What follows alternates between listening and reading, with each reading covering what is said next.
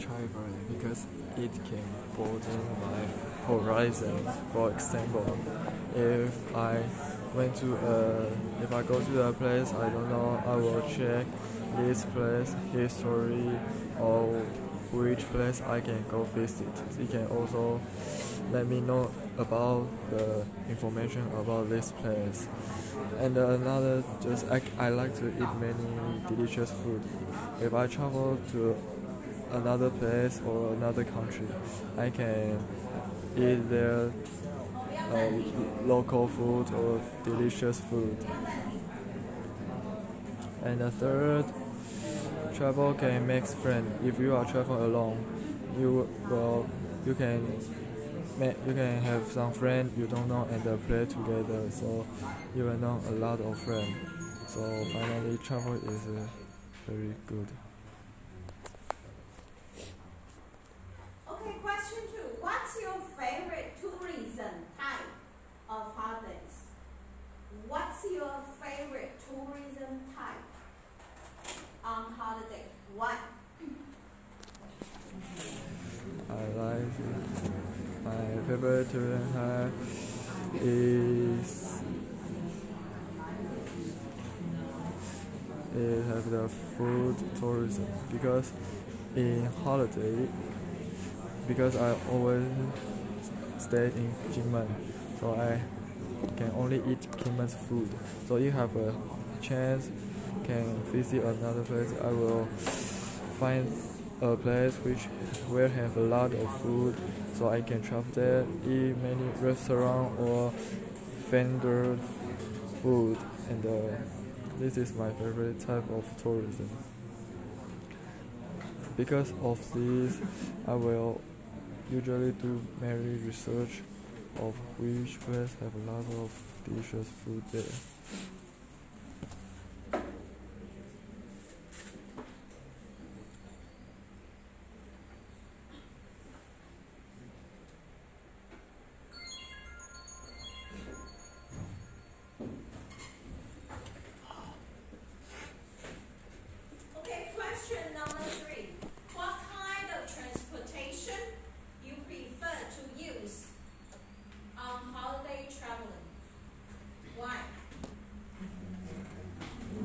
Prefer to take the uh, the train because I like to take the train because on the train, but you need to book the seat uh, in advance or you may not have the seat. So if you have a seat on train, you can sit on the train and uh, see the view of the sightseeing and on the train they can also eat some either food uh, rice box. It's very delicious. So if i need to travel to another place like if i need to travel to china or kaohsiung i will usually go there by train. And uh, in taiwan train is very convenient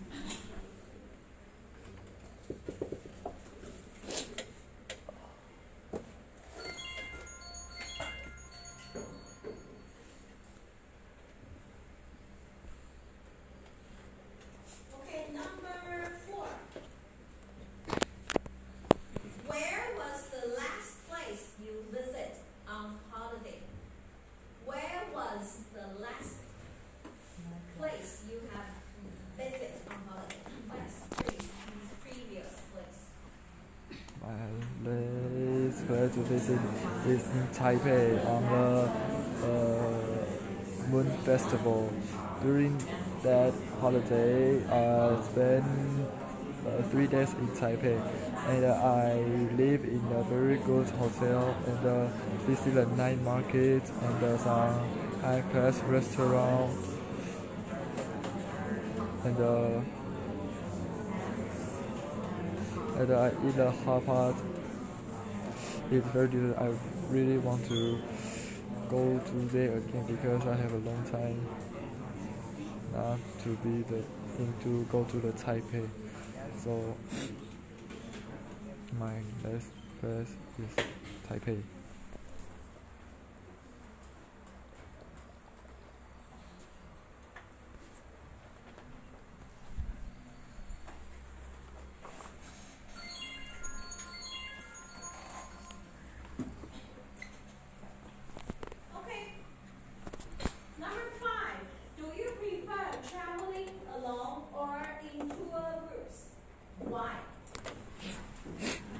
I prefer travel alone because if you go into the tourism group, you need to follow their schedule. But may, may, maybe their schedule there's some point you may not very enjoy. So if you're working alone, if you travel alone, you can find info, information by yourself and uh, go to the whatever where you want.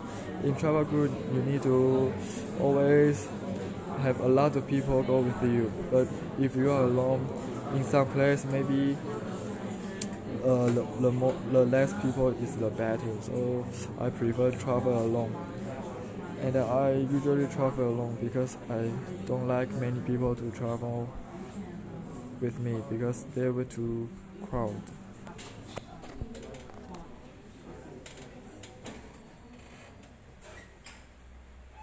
Okay, question six.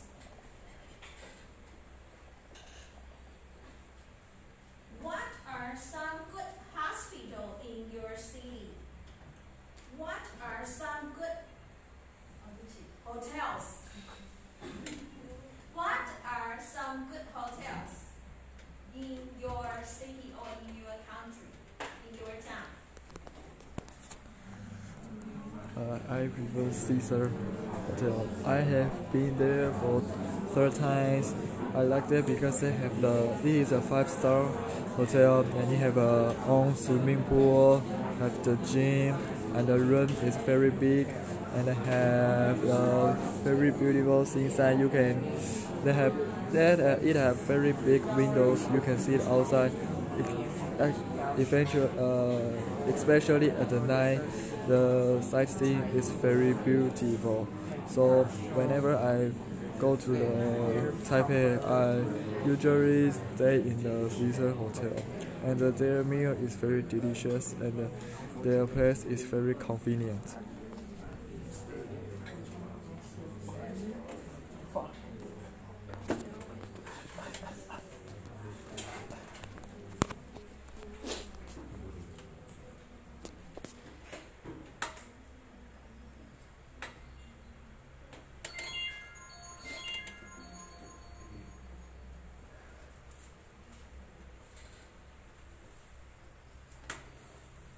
Okay, question seven.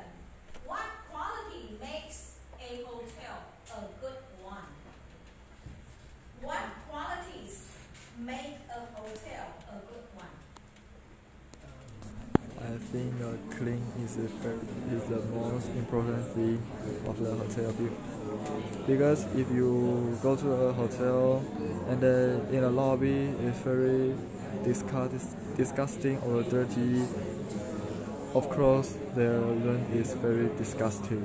So a good hotel must be tidied up very carefully need to be fully clean and the place need to convenient too. Because maybe in the night you will be hungry but you want to eat some food uh, but the, the place is very uh, not so it's not so convenient. So you will you may think the hotel is very poor. So clean clean and uh, uh, transportation convenience is the quality the hotel need to have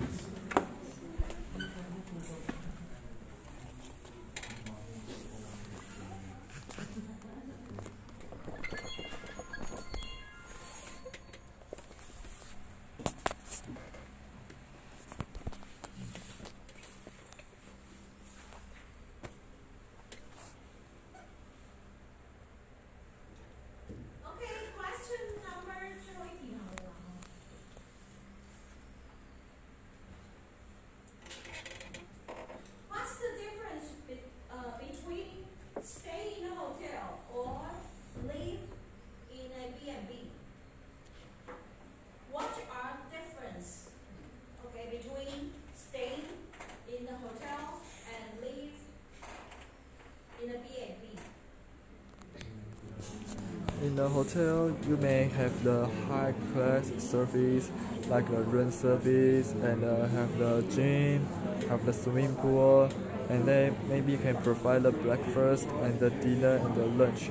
So in hotel, their facility is uh, better than B&B, but in B&B it's much better. Uh, it's much cheaper.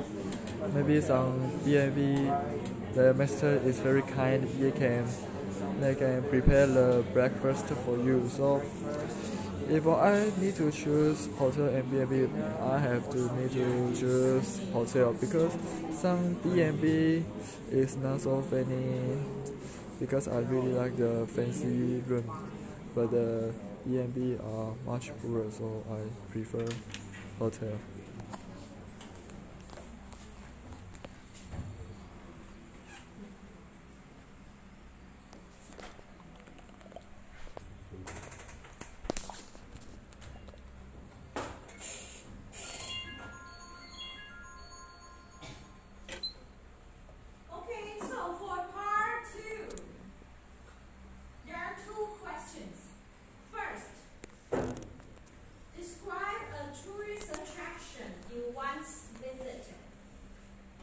You should say when you visit.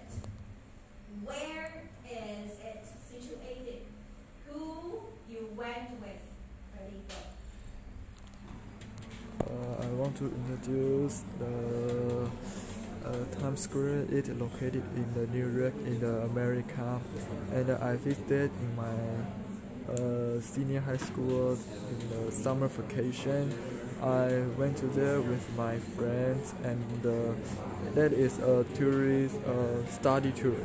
When uh, I want to introduce Times Square because I really like here, because I always see there uh, from the movie, but in that time I went there and I think I think I have my dream is come true. Because in the movie that place is very crowded, and have many people, it's very beautiful. So when I there, I was very excited. So I have a chance to go to, when to uh, go to America again. I will visit the Times Square first.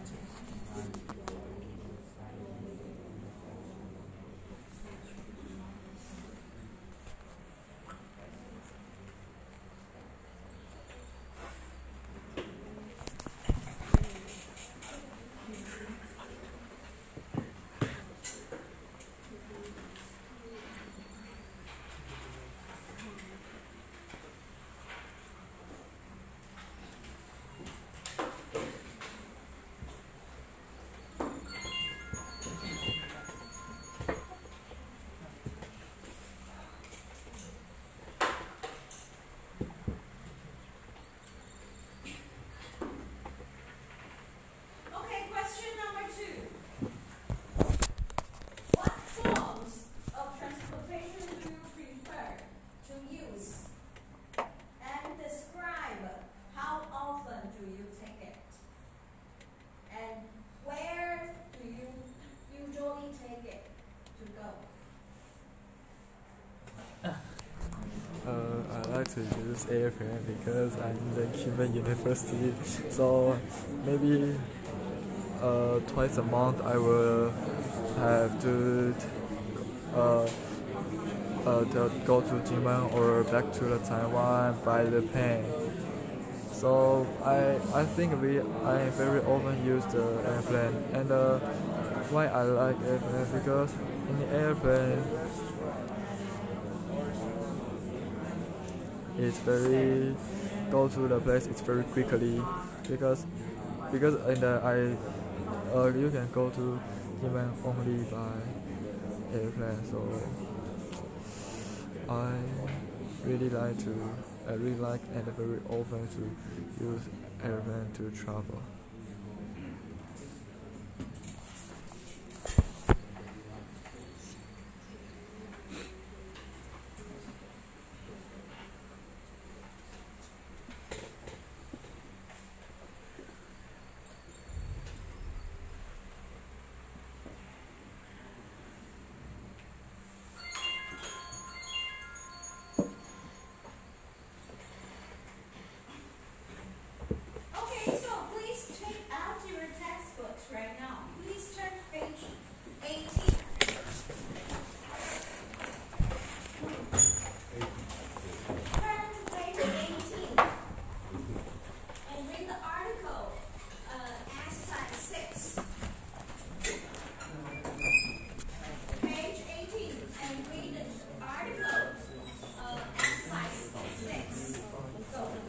Kind of facilities and service available to you on holiday varies greatly according to your choice of accommodation.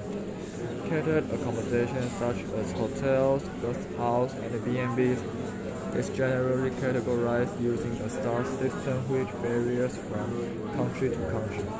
Generally, one star tends to indicate budget accommodation, offering basic facilities such as food, bathrooms, and TVs in all the rooms, and services such as breakfast, drinks, and daily room cleaning by chambermaids. Two stars may additionally offer guest bath tours, complimentary toiletries such as shower gel, a reading light, and a credit card payment facility. Three-star hotels often also provide a hair dryer and a telephone in every room, as well as internet access either in a public area or in the room, laundry and ironing service, and the hotel reception is staffed for around 40 hours by bilingual staff speaking English and the native language. The reception of a four-star hotel should be manned for up to 80 hours, have refrigerated minibar or room service for drinks, and a, a la carte restaurant. There would also probably be a lift and more comfortable four-night furniture. Finally, five-star luxury accommodation should offer reception area staff 24 of 7 by multi multilingual staff, a doorman to welcome guests, valet parking, and a porter to take luggage to your room, and a safe in the room for valuables. There are often gym and spa facilities available too.